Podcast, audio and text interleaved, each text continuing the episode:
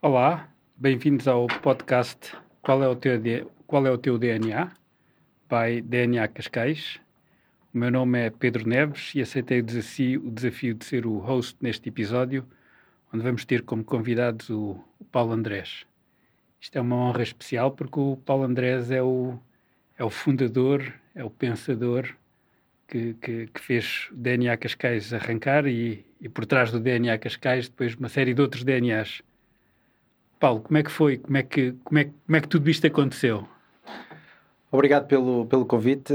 Não, não fui só eu o único uh, responsável pela criação da, da DNA Cascais. O Miguel Pinto Luz e, e, o Carlos Carreiras foram também, foram também muito responsáveis pela, pela DNA Cascais.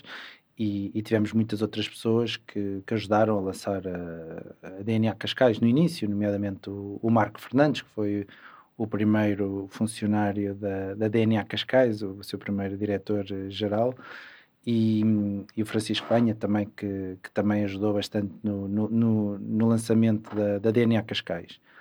O, foi um desafio bastante, bastante interessante porque na altura, quando a DNA Cascais foi, foi criada, as pessoas não, não percebiam a importância de, de uma Câmara de apoiar uh, o empreendedorismo local. Eu, Estamos eu, em que ano, Paulo?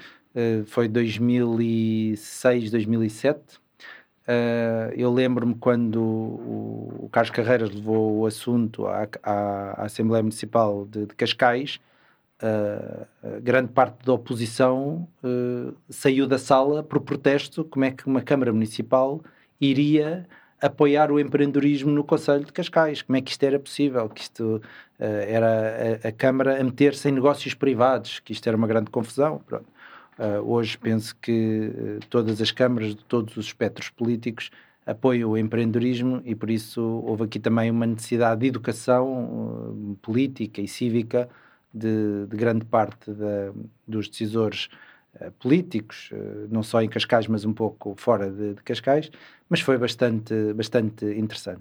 O, de, um dos episódios que, que, foi, que foi interessante e, e que o Carlos Carreiras na altura também concordou foi que eu disse: vamos contratar uma pessoa, mas vamos pôr um anúncio uh, sem mencionar que é Câmara Municipal de Cascais, uh, porque senão vamos ter aí montes de pessoas a bater aí à porta. E ele disse: claro, obviamente. E então pusemos um anúncio anónimo no, no Expresso uh, a pedir o cargo de diretor-geral.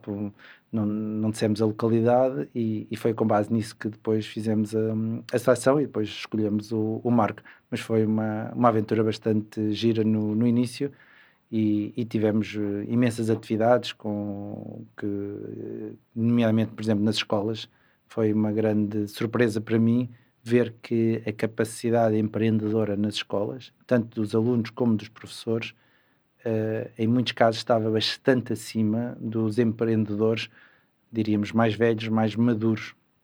Eu, e, mas esta, esta, esta, esta perspectiva que tu tens do empreendedorismo e de descobrir que existe empreendedorismo dentro do setor público, dentro das escolas, o que é que te faz acreditar que esse empreendedorismo existe e por isso que podes lançar as sementes e que as sementes vão dar frutos?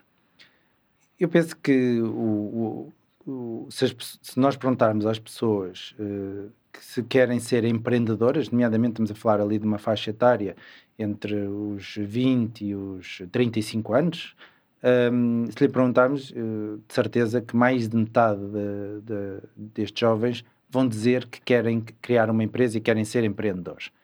E, e depois a pergunta a seguir é porque é que não o são? Se eles querem, porque é que não são? O que é que os proíbe?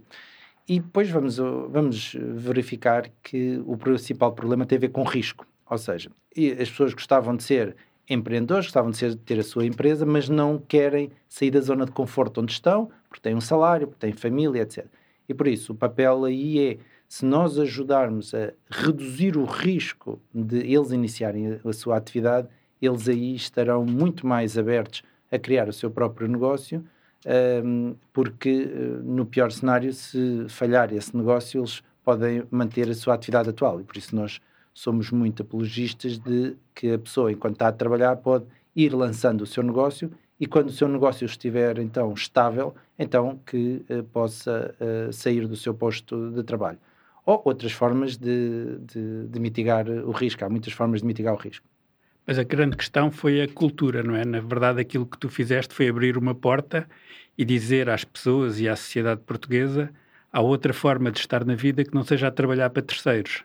Exato, esse, é o, esse foi, o principal, foi a principal mensagem que porque muitas pessoas pensavam que só que iriam estudar e depois ir, iriam, iriam trabalhar para um banco na altura o banco e uh, as grandes empresas que isso era o grande sonho não é e como é que fazes com que os próprios professores, porque aquilo que eu acho que é impressionante, há bocado falava da, da, da, da DNA Cascais ser o primeiro projeto que foi para as Nações Unidas e depois aparecer a Escola Secundária de Carcavelos a levar, como é que tu fizeste com que os próprios professores, neste caso do agrupamento de Carcavelos, depois eh, promovessem, criassem eles espírito entre eles e depois passassem esse espírito para os alunos?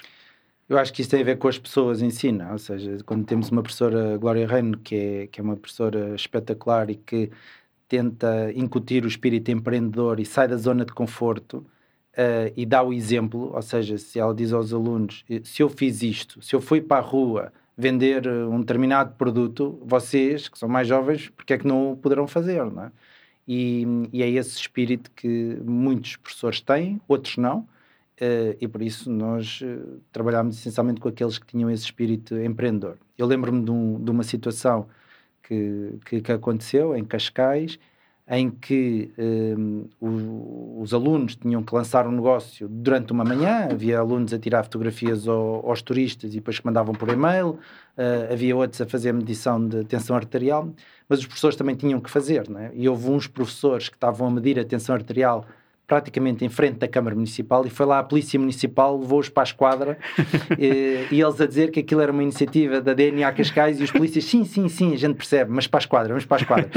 E, e depois tiveram que, teve que ser depois o Carlos Carreiras a explicar que de facto aquilo era uma iniciativa, mas os professores levaram aquilo na desportiva, dizendo, olha, estão a ver, na vida nem tudo é justo, mas temos que saber dar a volta às adversidades. Do lado das câmaras, como tu dizias há bocado, hoje em dia já não, há, já não existe Câmara nenhuma que não queira ter incubadoras, que não queira ter uh, empreendedores, e por isso eu diria que há aqui uma, uma, uma, uma, uma fronteira nova, que efetivamente é o empreendedorismo, as empresas, as empresas privadas fazem parte e são necessárias. Tu atravessaste isso tudo. Como é que foi atravessar? Como é que, como é que tu achas que, que, que isto foi uma, uma, vamos dizer, uma transformação suave, porque efetivamente hoje em dia em todo, em todo Portugal isto acontece. Como é que isso aconteceu? Como é que, como é que se faz com que as a administração local compreenda que é, que é importante as empresas e o empreendedorismo?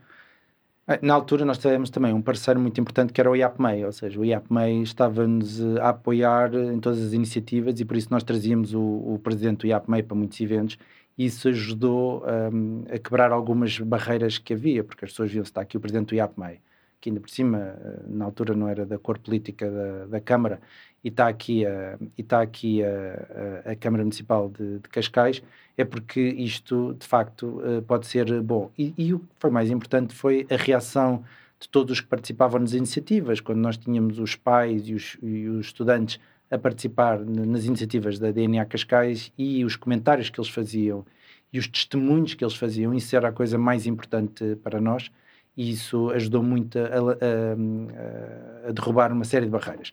Naturalmente que há sempre pessoas que não gostam de, da mudança e que estão contra tudo o que muda. E, e, nessas pessoas nós temos de ter a paciência de compreender o lado delas e de tentar explicar que existe e dizer: olha, se você não quiser fazer parte deste projeto, não tem problema, você está no seu direito e não tem que fazer parte, mas vamos, este projeto vai continuar.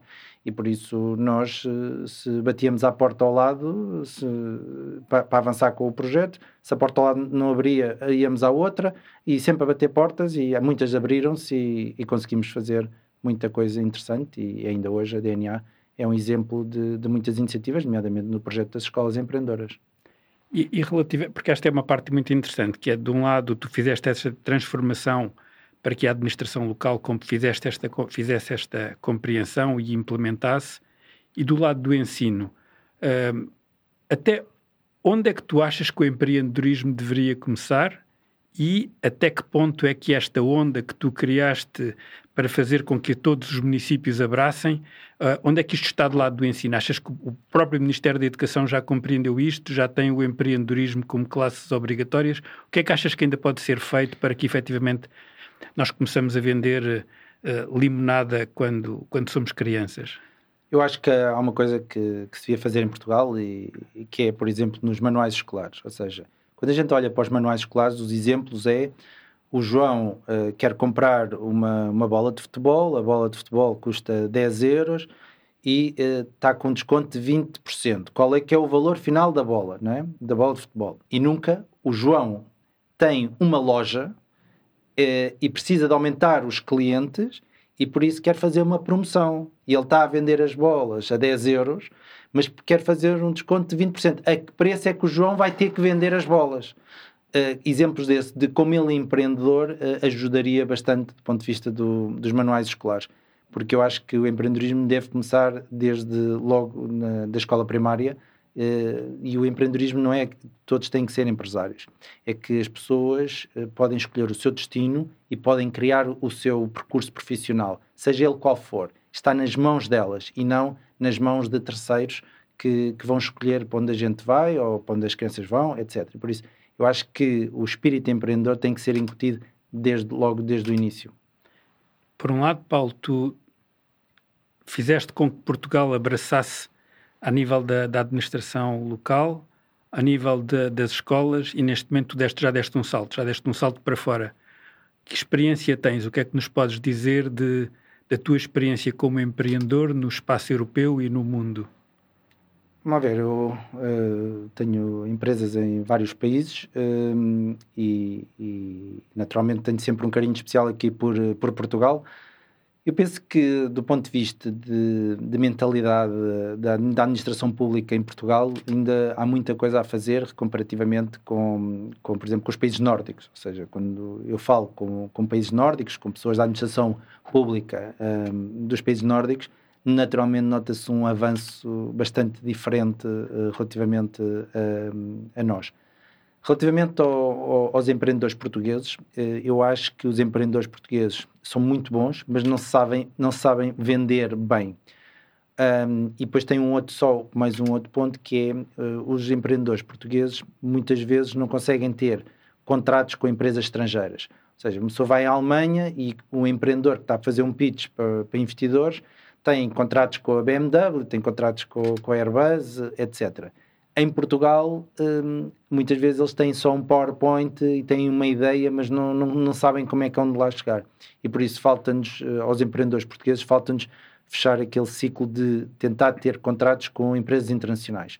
E por isso é muito importante termos a cooperação com outros ecossistemas e, e, e haver esta, esta, esta onda de estrangeiros que estão a vir para Portugal e que estão cá a estabelecer é uma onda muito positiva para Portugal, porque eles têm contactos nos países locais deles, falam língua deles e podem uh, obter contratos com, uh, com empresas locais lá uh, para, para empresas portuguesas. E por isso eu acho que estamos no bom caminho e, e, os outros países também estão a avançar, naturalmente, mas eu acho que estamos no bom caminho ponto de vista da administração pública, naturalmente falta aqui um, uma falta aqui uma reforma de atitude uh, sobre uh, como a forma como abordar o cliente e, e, qual é o papel da administração pública uh, em muitos destes temas. E onde é que isso deveria estar? Como é que esse numa, hoje muito numa perspectiva de plano de ação qual poderia ser o plano de ação? Quais poderiam ser os, os, os to-dos que, que tinham que ser feitos para que efetivamente nós consigamos haver esta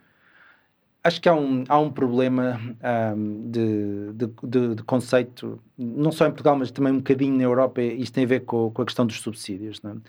um, muitas, muito, muita gente na administração pública foca-se nos inputs. Gastámos X, conseguimos uh, uh, gastar o budget em seis meses e não nos outputs. E por isso eu acho que deveria haver aqui uma, alguém que fizesse a monitorização do impacto das políticas públicas uh, seja a nível uh, regional, seja a nível nacional, para verificar quais é são aquelas políticas públicas que têm mais sucesso e que têm mais impacto efetivo, e não pelos inputs, mas muito mais pelo, pelos outputs. Se nós conseguirmos fazer esse, esse trabalho, eu acho que isso seria bastante importante. Naturalmente, o empreendedorismo envolve vários ministérios, seja o Ministério da Economia, o, o Ministério da, da, Educação e, naturalmente, também o Ministério das Finanças, seja do ponto de vista de budget, seja do ponto de vista de incentivos fiscais. Em termos de, de output e depois de impacto, uh, tens hoje uma ideia, mesmo que qualitativa, do impacto que teve a DNA Cascais no ecossistema dos empreendedores em Portugal e da economia? Eu agora não tenho, não tenho os últimos números, mas eu penso que houve um impacto muito grande a nível de Cascais, do ponto de vista da mentalidade das pessoas. As pessoas perceberam que a criação do seu próprio posto de, de trabalho, a criação do, da sua própria empresa, que também era possível.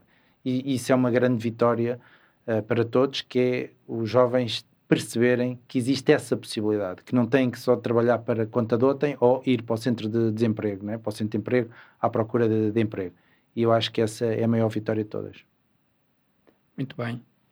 Paulo, eu acho que é maravilhoso e aquilo que nós desejamos todos é que aquilo que fizeste cá, que continues a fazer cá, mas continues a fazer pela Europa e sempre com, com o nosso carinho e, e sabendo sempre que nós estamos todos por trás de ti a suportar-te.